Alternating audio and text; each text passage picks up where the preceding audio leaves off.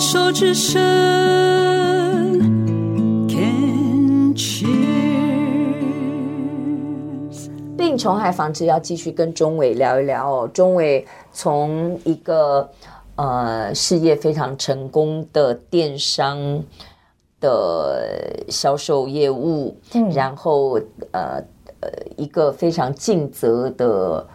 家里的大人，长女哦，是，但是比爸爸妈妈还要坚强的长女。对，然后到确诊了神经内分泌肿瘤之后，被收回了工作的角色。是，那。家里也变成一个需要被照顾的一个孩子，嗯，突然好像失去了自我的主导权。主导权之外，就是 self identity 自我认同的角色、嗯、身份认同，好像突然不见了，是不知道怎么去界定自己。对，那这十个月，因为是非常新的一个角色，嗯，矮友，嗯，然后，呃。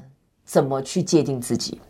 这十个月的学习，呃，这十个月我必须放下工作的一切，所以一开始我完全不知道我平常的日常生活我要做什么事情，除了工作以外。嗯、那这十个月，呃，因为可能我跟我先生住在一起，他要去上班，白天不在家，我剩我一个人的时候，我要去想，哎，那我的三餐要吃什么？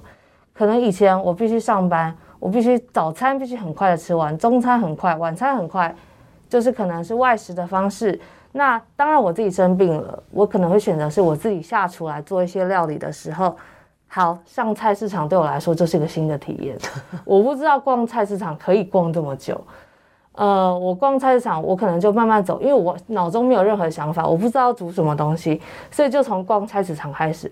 我发现我可以选择不需要靠交通工具，我用走路的方式，嗯，所以我走路去菜市场采买，哎。两三个小时就这样过去了，因为我脑中没有任何想法，所以就是从逛菜市场身上最近开始。我进菜市场，我就说：“哎，身边的人年纪好像都有点大，我好像是比较年轻的一群。买菜我也不太会挑，呃，菜菜可能要说：哎，这一斤多少钱？我想说一斤是多少？对对，一把两把叫一斤吗？我也不知道。从这个地方开始，你慢慢的去把这些生活中的小细节慢慢捡回来。”这是一个学习的过程。这样要讲的话，过去的你可以说是生活白痴吗？可以算是，但是工作非常的干练。对，因为可能在以前的工作，我就是好，我这我吃这个饭是为了填饱我肚子，我赶快去做下一个阶段的工作，目标导向。所以我其实你回过头来看，我一天吃了什么，我忘记了。就是你完全目标导向，你你完全忘记享受过程。对，你不是忘记，你是根本。没有享受过程，对，我只知道说哦，我今天吃的东西很好吃，好吃与否我知道，除此之外我没有什么的想法。嗯、对，因为它是在我工作以外的生活，所以中伟是在逛菜市场当中一点一滴的找到自己，界定自己。或者是对于这些生活中的小细节，我慢慢的一点一滴的把这些生活的片段捡回来自己的身上。嗯、从逛菜市场也好，或是采买日常用品上，我才知道说，哦，原来逛超市也是一件很愉快的事情。嗯、对，看看不同的品类，看看不同的商品以外。有享受到这个逛的氛围，嗯，是这些生活中的细节，或者是我可以好好的去面包店选择我想吃的面包，嗯。那以前我只是眼睛逛过去，好，这个面包我吃，拿了就走，其他东西我不管。对，是这样生活。到现在是可以去选择性的看这些东西。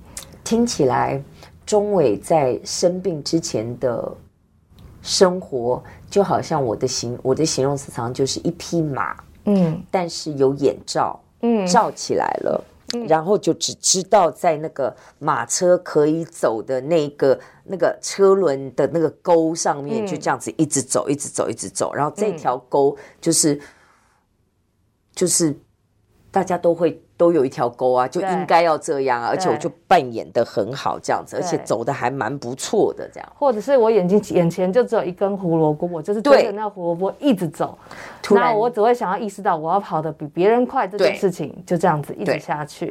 突然之间胡萝卜不见了，然后眼罩也开了，发觉啊，世界这么大。对，原来我旁边有草皮，我旁边原来旁边有什么东西的时候，而这些东西都不是我熟悉的，嗯，但我必须。把它一点一滴的拉回自己身上的时候，那对我来说都是一个很大的学习。嗯哼，对，所以我从刚刚讲逛逛菜市场开始，呃，因为我家其实住在那个六张里附近，嗯、我才发现，哎、欸，我家离象山很近。我可能住了很多年，啊、我从来没有去逛，没有爬过象山。我知道说，哎、欸，你家住象山旁边，对啊，但我一次都没有爬过。好，我有十个月的时间，我可能体力没办法一次登顶，那我慢慢走可以吧？嗯，我才知道说，哦，原来爬山的过程，某种程度上你也可以享受一下你身边的环境这件事情。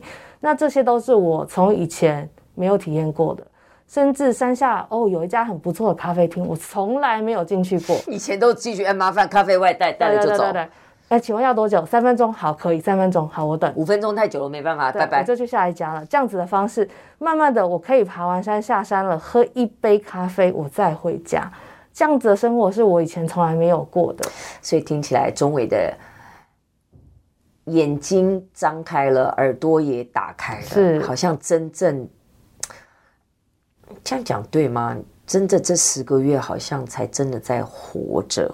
对，或者是你会觉得过去可能是机器人，或者是自动驾驶模式。对，现在是手动模式，手动模式在过自己的生活，是不是？那这十个月，从自己下下厨，自己煮饭，然后开始跟家人的关系也好。其实以前我可能跟家人相处，就是我只归一到五，我必须上班模式，我只有六日会跟家人相处。到现在星期一到星期天，我有选择性的都可以跟家人相处的时候。我才发现，哎，我的家人的一些生活上的细节，我从来没有观察到。嗯，对，甚至是在这十个月当中，哦，我才知道，哦，我妈妈每天早上会出去运动，她会去干嘛？你不知道？这我不知道。Oh my god！我只知道说，哎，我以以前都是，哦，我六日我回家会吃，会跟爸妈吃饭。一到五我就是选择性的，我只有在工作模式，那可能也没办法接受太多人旁边的声音。到现在，我可以一到礼礼拜一到礼拜天都跟爸妈。哎，今天想去哪里？好，我们今天想去阳明山走走，那我们就一起去。所以某个程度上，跟家人的情感或者是实体实体上面的交流也变多了。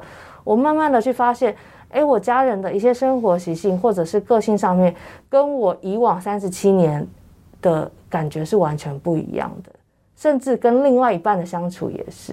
哎，讲到另外一半，你说是确诊之后才决定签字是结，是。是好难得可以在节目里面讲签字结婚，因为通常都是讲签字离婚的。对，是讲签字结婚这件事情。是他提的吗？呃，是我先生提的。嗯，而且那时候其实提的理由就是他告诉我说，嗯、呃，你知道，其实如果现在的状况，你你的身体有任何状况，你需要做任何的检查，或者是需要开刀的时候，他没有办法帮我签字，他会有他的麻烦存在。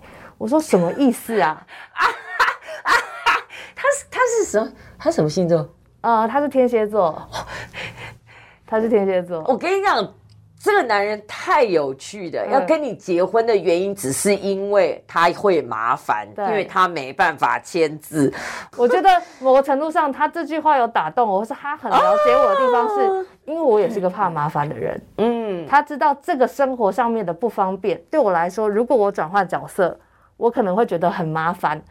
所以我愿意真的了解你，他用这个角度，对他用这个角度，其实我就觉得 OK，我我为他带来了一些困扰，这是我最不想要的，就是对身边的人造成任何的困扰，这对我来说是一个很大的。还真的是了解他。如果说因为生病了，我爱你，我要陪你到最后一刻，你会觉得说算了，走开。哎，这二十二十年来你从来没有想过这件事情，现在突然想起来是什么意思？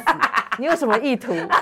对，所以他告诉我是说，你知不知道你这样子会对我造成一些困扰的时候，我就说 OK，钱。原来对你会有一些困扰存在，因为你没有办法去证明哦，你可能只能写说，呃，我是他的朋友，或是我是他，对，我现在想说 OK，除非你自己写什么他是紧急联络人，对对对，没错，我就说好，这我势必为他造来造成了一些困扰，那我也不希望是我在我生病的过程当中，如果碰到一些紧急的状况，我必须让我的爸妈来承担这些事情，然后他没有办法参与那个那个过程，我就想说 OK，哦，这确实是一个很大的困扰。所以你们有宴客什么那种大张旗鼓？呃，其实宴客在我们呃签字，就是在我其实已经发生在四五年前，是因为应爸妈的要求，爸妈觉得说，哎，你们交往十五年了，可以结婚了吧？好好，我们就 OK，好。如果这件事情对爸妈造成困扰了，那我们来验个课好了。哎，你们好另类，真的是年轻人，就是为了爸妈，你们验了个课，但我们但是你们没有去登记，我们没有去登记。因为我们还是觉得说，我不需要那个那个氛围下，我不需要那张纸来证明些什么，因为本来就生活在一起呀、啊。嗯，然后为了又为为了呃不造成同居人的困扰才去登记，没错。可是我我问你哦，当然你们四五年前已经宴客过了嘛，嗯、你自己有没有感？就是你真正的去法院，然后你的身份证上的配偶栏真的多了一个人的名字之后。嗯嗯嗯那个心理感觉有没有差？其实心理感觉是有差的，真的有，对不对？是有差的。